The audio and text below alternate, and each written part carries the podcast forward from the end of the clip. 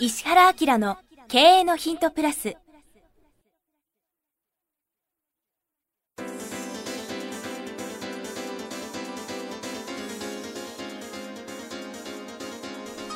ポッドキャスト石原明の経営のヒントプラスは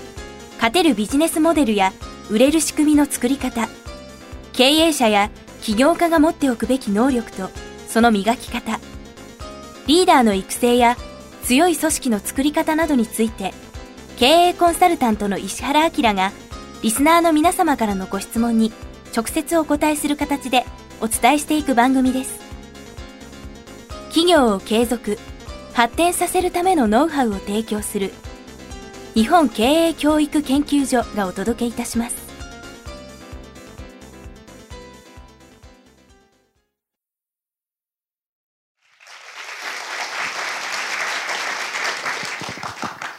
こんにちは早川洋平です。石原明の経営のヒントプラス。今日も前回に引き続き東京某所より公開収録でお届けします。石原先生よろしくお願いします、はい、よろしくお願いします。さあ今回はですね40代のフリーランスデザイナーの方からいただいています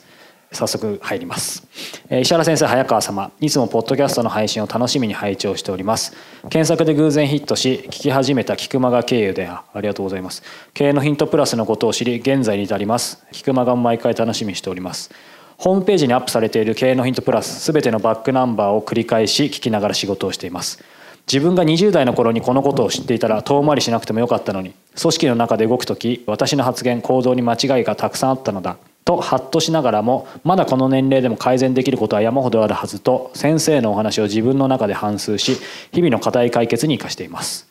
私は現在40代フリーランスのデザイナーをしております。同世代のクリエイターウェブデザイナーライターフォトグラファーグラフィックデザイナーなどとの間で最近話題に上るのはフリーランスクリエイターの今後の生き残りについてです。出版など紙媒体の仕事の減少制作単価の下落クラウドソーシングによる価格破壊簡単に制作物を作れるクラウドサービスやソフト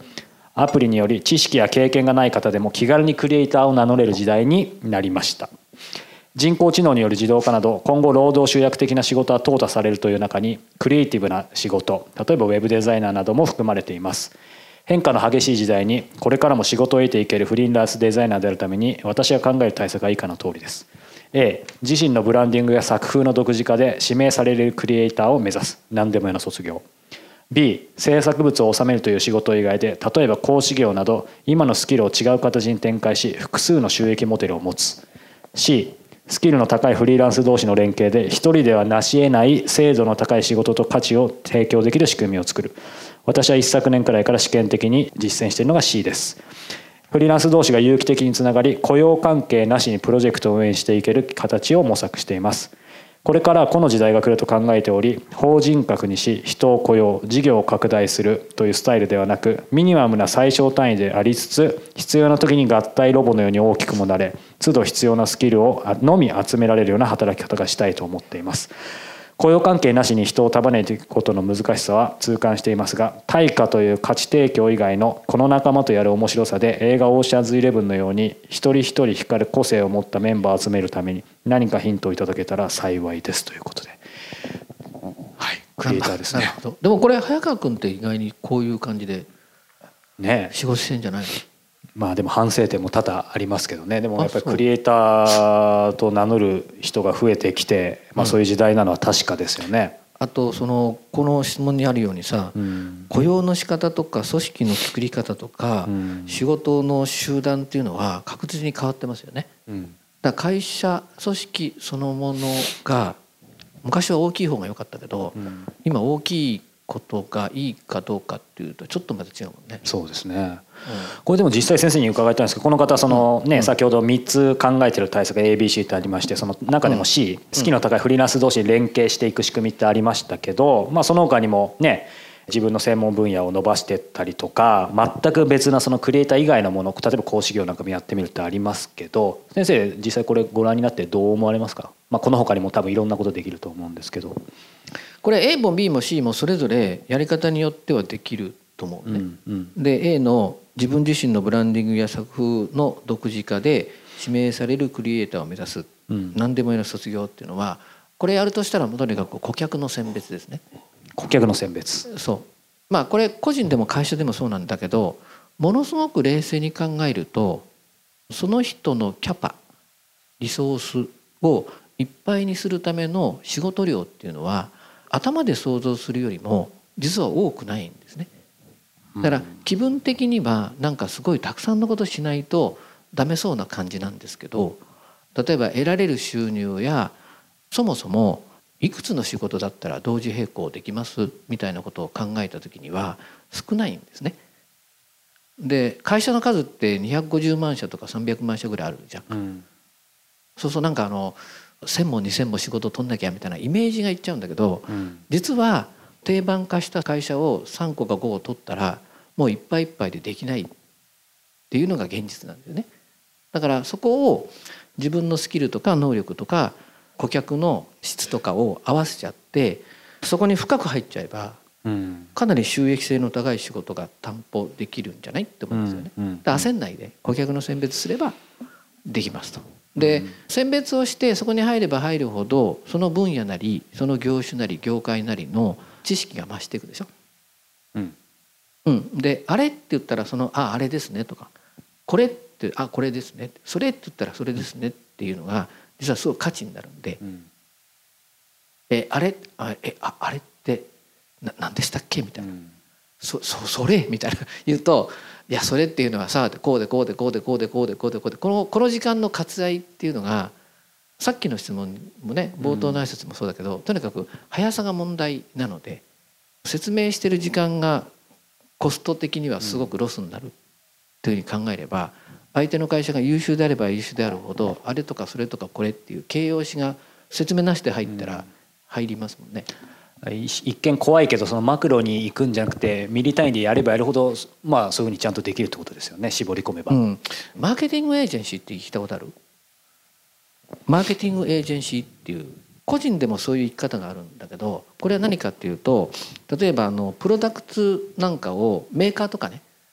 いろんな企業とかがものすごい大勢に対していろんなブランド持ってると、まあ、分かりやすいと乳製品の会社さんがあるチーズを作りますとかねあるいは飲み物の会社がこの1個飲み物を作りますってなった時にねすごい面白いことが起きて社員さんが3年とか4年でどんどん入れ替わっていくんですよ大企業って。で責任者も2年に1回とか3年に1回変わるんだよね。そうすると意外なことにそのマーケティングエージェンシーっていうのはそのブランドに対してアドバイスしてるっていう人なんだけどアドバイスしてる会社ねそうすると新しく切った責任者に対して誰が一番そのブランド知ってるかっていうとね社員じゃなくてそのマーケティングエージェンシーになっちゃうんですよ。うん、でこいつがね立ち上げた時に数百万だったのが数億円とか数十億円ってなっちゃってる場合もあって実は1個のブランドを担保してずっと寄り添ってるともうそれに対する歴史は実は社員誰も知らずにそこのエージェンシーなりその人しか知らないって場合が大きいんですよ。うん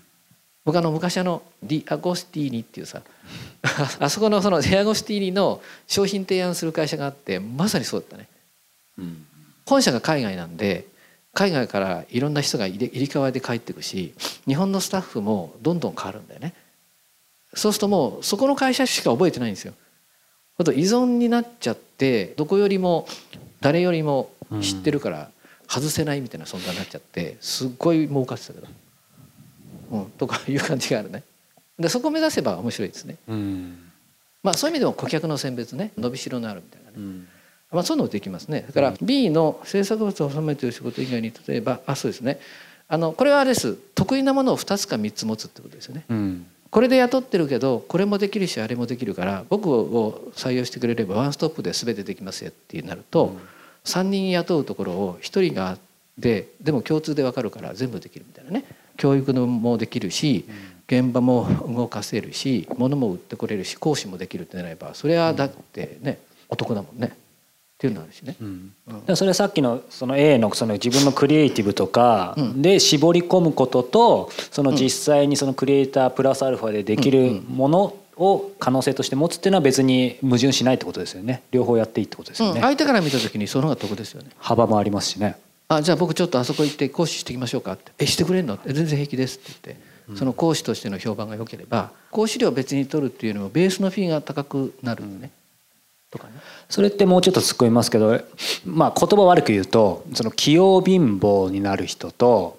こここの B のうまくできる人の境目というかその辺はどうなるんですかね？まあ、だから1個の武器じゃなくて2つ3つの武器をあるレベルを超えて持てばいいんだよね。うん、よくあの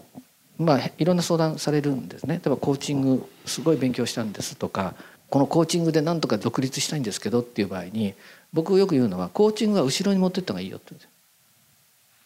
うん、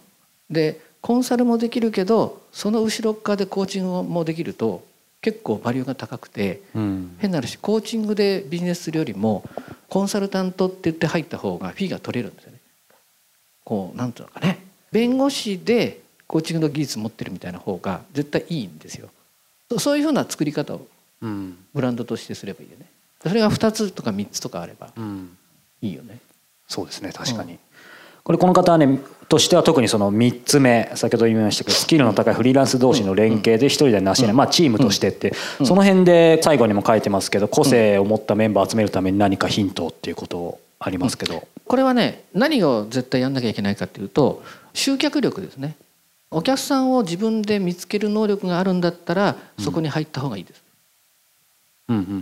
で自分がそのお客さんを捕まえられる能力がないだったらしょうがないからその下に行くか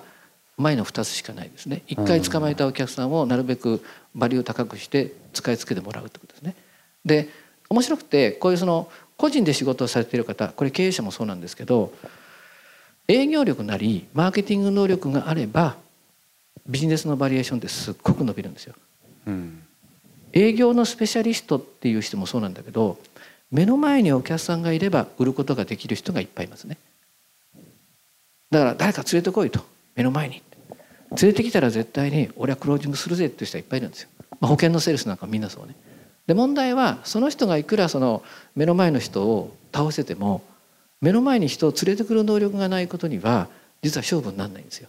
いくらバッターボックス立とうと思ったって球飛んでこなかったら打てないでしょっていうさ。ということはビジネスっていうのは何かっていうと集客なりマーケティングなりをして仕事の発生を握るってことですね。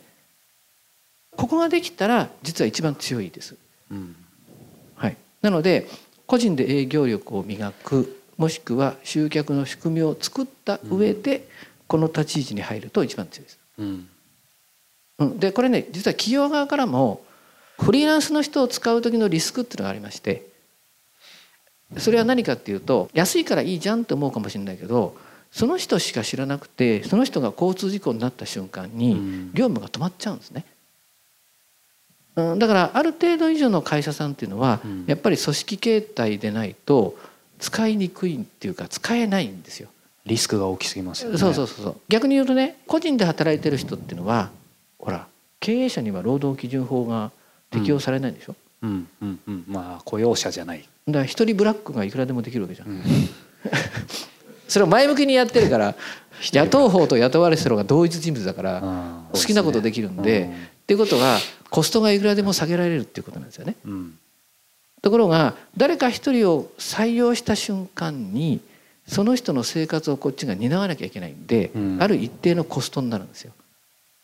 うん、でもここがまた難しいとこで一流の企業と仕事をしようと思うと、うん、一応そのノウハウが俗人化してないことが求められるね。うんうんうん。うん、だから組織だし実はコストもそれ以上で当然ですよねっていう二重形態になっているんですよね。うん、でとは言っても同じことが担保できればいいんで。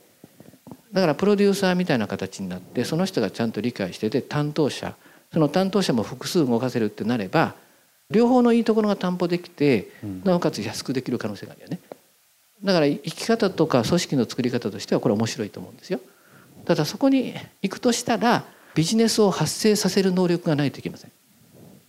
うん、うん、まあそれもまた例えばさプロジェクトだったらさ年間に、えっと、5個か10個で OK だったら営業力で担保できますね。うん、コミュニケーションが良くてその仕事の成果で紹介してもらうっていうことで5個か10個をその人のリアルな能力でほぼ継続して生み出せるんであれば後ろにチームが作れますね。うん、でこれはもうちょっと多いとある種のマーケティング系のことをやりつつ仕事を常時発生させるっていうことができれば非常にこれは成功する確率が高いです。うん、あのただそこでものすごく大事なことが一個あるんだけど何だと思うそこできますそのチームを構成して仕事を発生させるときに肝があるんだよ。でもやっぱり一人その弾いてみれる人が必ず必要ってことじゃないんですか？そんなシンプルな話じゃない。弾いてみて何するの？うん、つまり？弾いてみないといけないんだけど弾いてみた結果何しないといけないの、弾いてみた結果。そのだから制作にどっぷり入らずにきちんとディレクションする人うんまあそうなんだけど、あの実はね今の話で分かったと思いますけど仕事を発生させる能力ってすごい重要なんですよ。うん、で難しいんですね。でどれくらいのフィー設定が本来妥当かどうかっていうと仕事を発生させた人が5割ぐらい持ってってもいいんですね。うん、で実際に仕事をする人は半分のフィーをもらう大体これがねビジネス上の一定の割合です。うん、ところがねこの割合でいっちゃうとどういうことが起きるかっていうとこれ正しいんですよ。だっていくら仕事できたって発生させなければ仕事ができないですよね。手を動かしたり物作るってことはできないから仕事が発生するっていうのはいかにありがたいことかってことなんだけどなんかわかんないんだけどねこの55のバランスでいくとね理論的にはいいんだけど大体組織が崩壊するんです。作り手の方が文句言い出すんだね、うん、あの人何にもしないでって言うんですよ私たちだけが仕事をしているとかね。だいたい組織の中でも営業と製造って喧嘩するじゃん、うん、じゃあお前売ってこいよって言うとかってなるじゃん。でただビジネス的にはよく分かってる場合はそれで感謝してくれるんですよ、うん、ただよく分かんない人が多いのでこの比率をどうするかっていうことを微妙にコントロールしないと難しくて、うんうん、だからまあ最初のうちは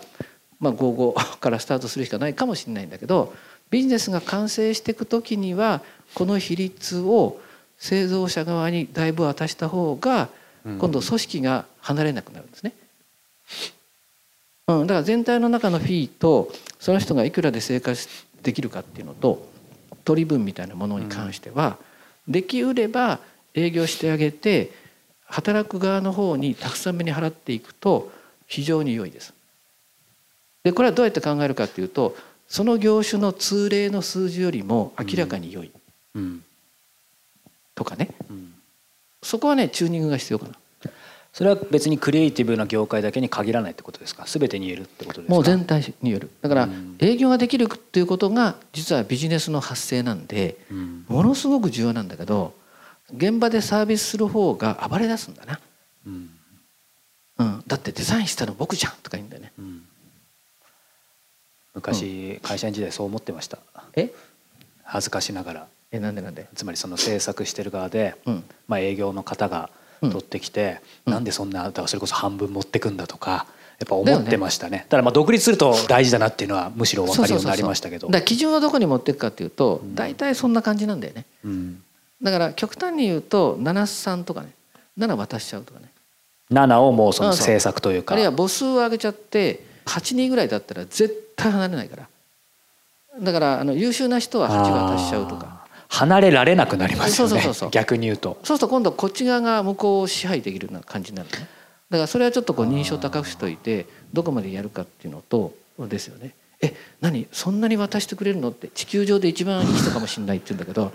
一番性格が悪いからそういうバランスを作る損して得取れみたいな感じですねそうすると、うん、その辺の駆け引きが上手に分かれば、うん、でもこれもさっき言った営業力があるかどうかとかマーケティングの仕組みが強烈であればできることなんだよね、うん。この3つを選ぶのがいいんじゃないかな。すごい深いですねこれ。クリエイティブな話だけじゃないですね。なんかこれからの時代。ポッドキャストの両版の領域を超えてプレミアムですね、はい、これぜひ。なんかこうやってやったらうまくいきますきっと、うん、はい、ね。また質問者の方いらっしゃるかもしれないですがちょっと後でもしね、はい、いれば聞きづらいかもしれないですが聞いてくださいということで経営のヒントプラス次回も引き続き公開収録でお届けしたいと思います、はい、石原先生ありがとうございました、はい。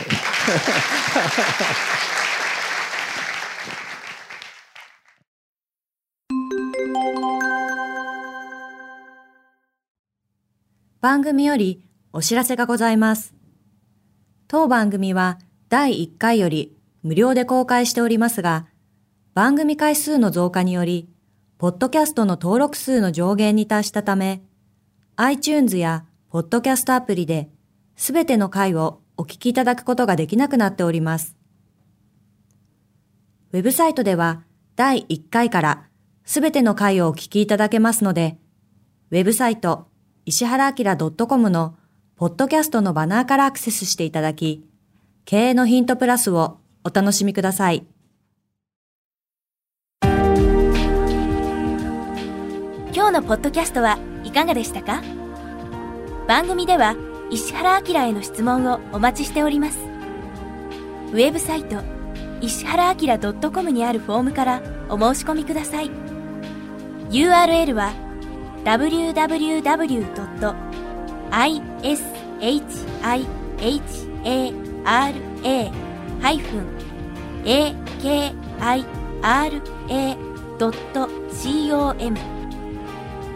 www. 石原 -akira.com です。それでは、またお耳にかかりましょう。ごきげんよう。さようなら。